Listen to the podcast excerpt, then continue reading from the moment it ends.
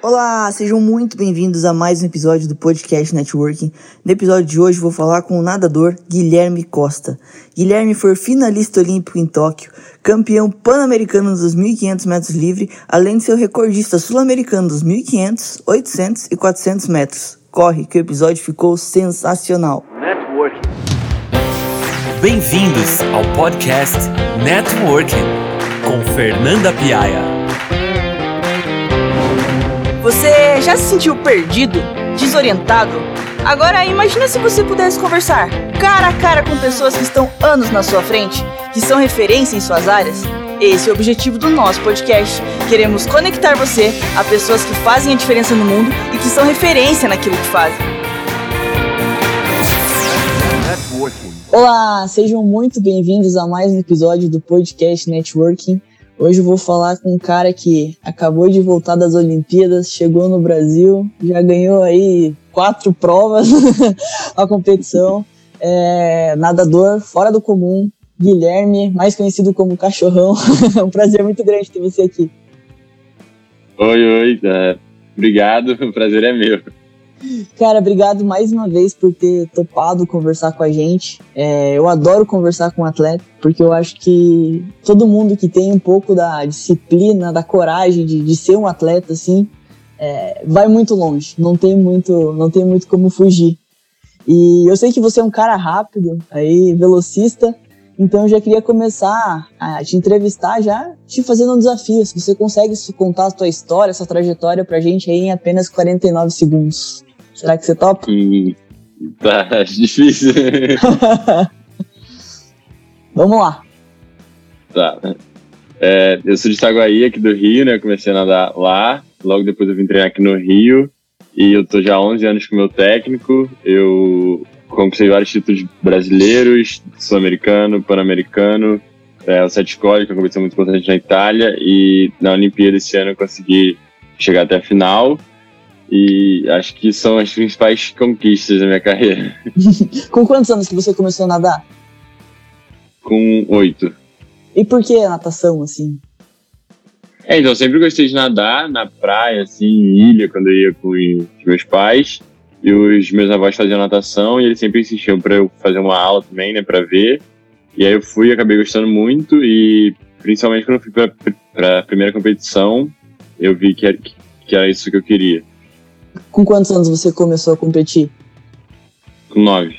Nove anos. E se você pudesse, assim, voltar no tempo e, tipo, dar um conselho para aquele Guilherme lá de nove anos que começou a competir, o que, que você falaria para ele? Acho que só para acreditar muito nele e nunca duvidar de nada. Por quê? Porque acho que a partir do momento que eu comecei a acreditar que eu podia fazer as coisas, eu fui conquistando tudo isso que eu podia. E assim, se hoje você pudesse se definir tipo em apenas uma palavra, que palavra que você usaria? Determinado. Determinado por quê? Coloca uma coisa na cabeça e não desiste? é, sim.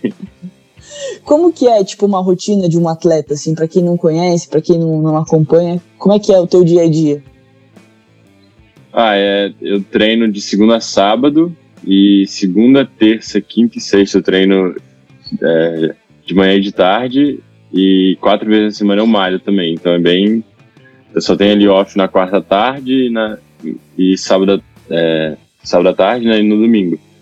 E também é bem pesado por eu nadar provas mais longas, os treinos são bem maiores, são bem mais fortes, então é bem pesado.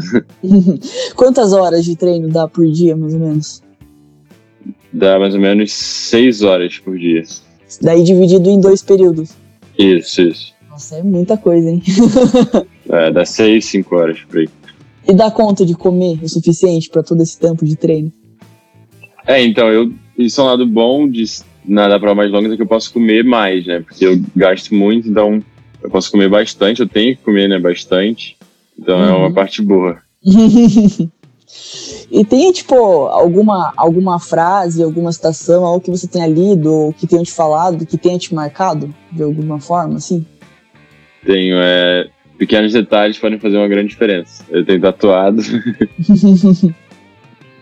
Cara, na natação isso é incrível, né? Porque, tipo, se você pegar uma prova curta, sei lá, 50, 50, 100 metros, às vezes um segundo é a diferença do cara que ficou em primeiro lugar daquele que nem se classificou. Sim, é, então. Nada um pouquinho mais longe, mas é a mesma coisa. Aham. É, então, na Olimpíada esse ano no 400, que, é, que era a minha prova principal, eu fiquei de fora da final por 30 centésimos. E o cara que entrou no meu lugar com oitavo, ele ganhou a prova. Então, assim, é, é muito no detalhe mesmo. E, e às vezes é para bom, às vezes para pior. Então, é sempre no detalhe. E exige que você tenha, assim, acho que um grau de concentração um pouco fora do comum, né? Porque se você pular um pouquinho atrasado, ele já era. Sim, é. Não pode errar nada. Assim, principalmente uma competição de alto nível. Se você errar qualquer coisa, você já tá fora da prova. E o que, que, passa assim na sua cabeça momentos antes da competição? Passa alguma coisa? Você tenta não pensar em nada? Como que é?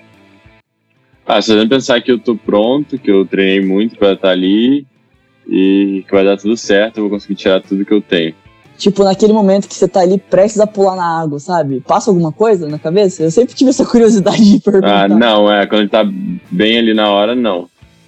Simplesmente é a mente esvazia e nadando também. Você é, não, não, pensa, não, não, não consegue raciocinar, é. assim. Não, é, eu consigo pensar na, na estratégia de prova que eu, que eu preciso fazer. Eu foco em, no ritmo que eu tô, na hora que eu tenho que crescer na prova, nas, nas viradas você consegue, tipo, olhar pro lado, ver onde o cara tá passando? não dá consigo, tempo? consigo, dá. E assim, bate, bate um desespero, um nervosismo, como é que é? É, sim, é, acho que é, é, quando tem mais gente do lado, principalmente uma prova forte, você fica muito atento também em que lugar você tá, em como você tá na prova. E aí quando alguém começa a te passar, começa a crescer, você tenta mudar também e, e, e crescer junto. Que legal. Networking. E agora chegou a hora dos nossos patrocinadores. Solta o som, DJ.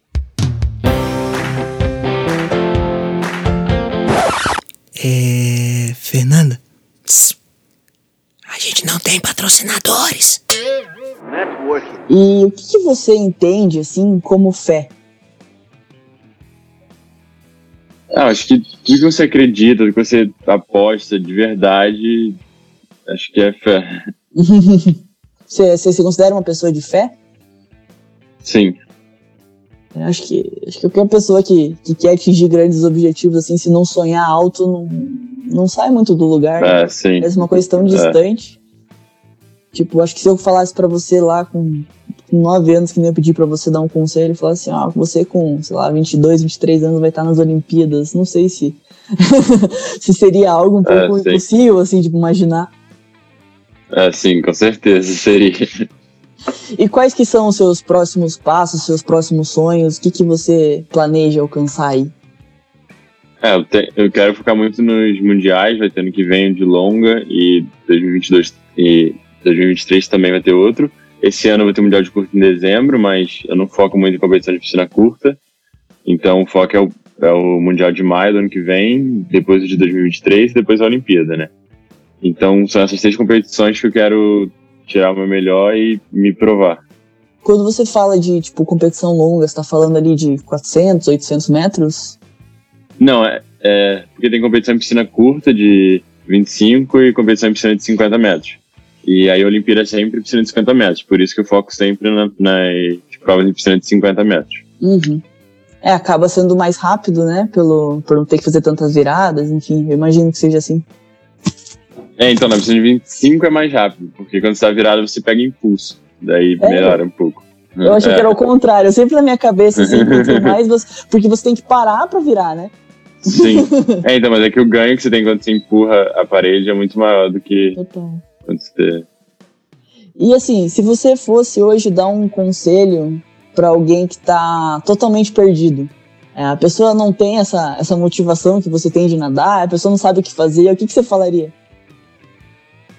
Acho que você tem que pensar mesmo no que você ama, no que você sente, o que você quer fazer, e se for isso mesmo, você se dedicar ao máximo e mergulhar de cabeça nisso, porque vai dar certo uma hora.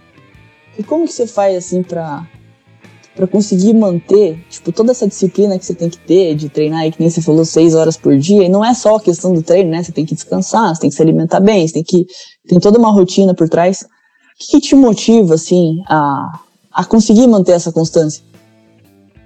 Ah, eu sempre penso no meu objetivo, onde eu quero chegar, e que, que essa rotina que eu tô tendo é importante para eu chegar lá bem e, e tirar tudo que eu quero na competição. E é difícil para você manter essa rotina? Porque tem gente que é, se adapta muito bem com uma rotina, né?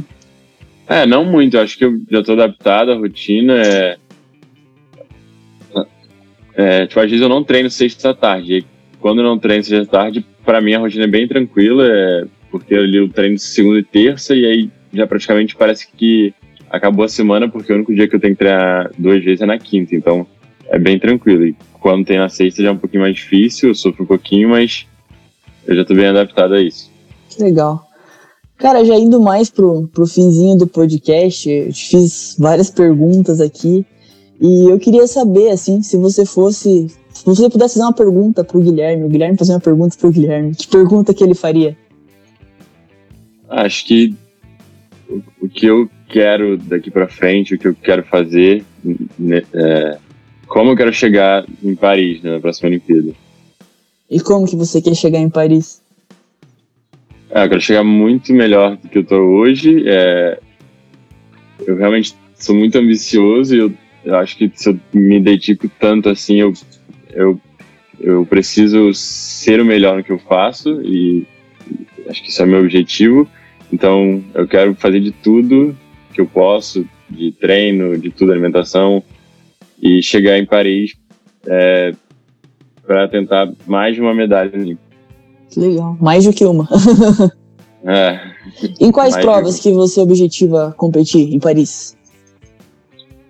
É, meu objetivo é competir nos 200, 400 e 800 livre. Acho que muda um pouquinho, porque agora em Tóquio eu fui no 1500 e não no 200. Eu queria ir no 200 e não ir no 1500, mas a minha prova principal é o 400 livre.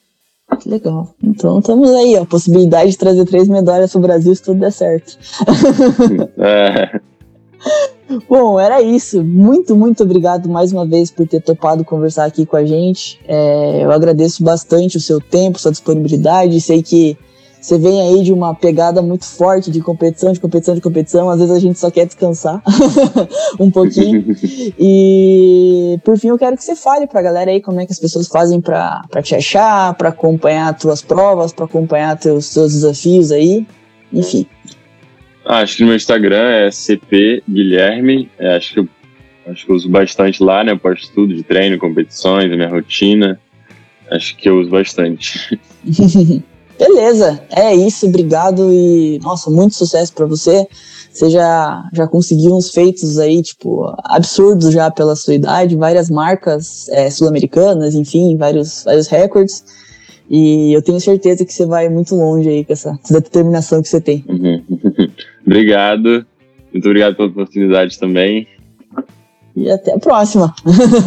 obrigado, até a próxima. Networking. Você escutou o podcast Networking com Fernanda Piaia. Para você que nos ouviu até aqui, muito obrigado pela sua audiência. Não deixe de acompanhar nossas redes sociais e não perca as novidades. Até o próximo episódio. Networking.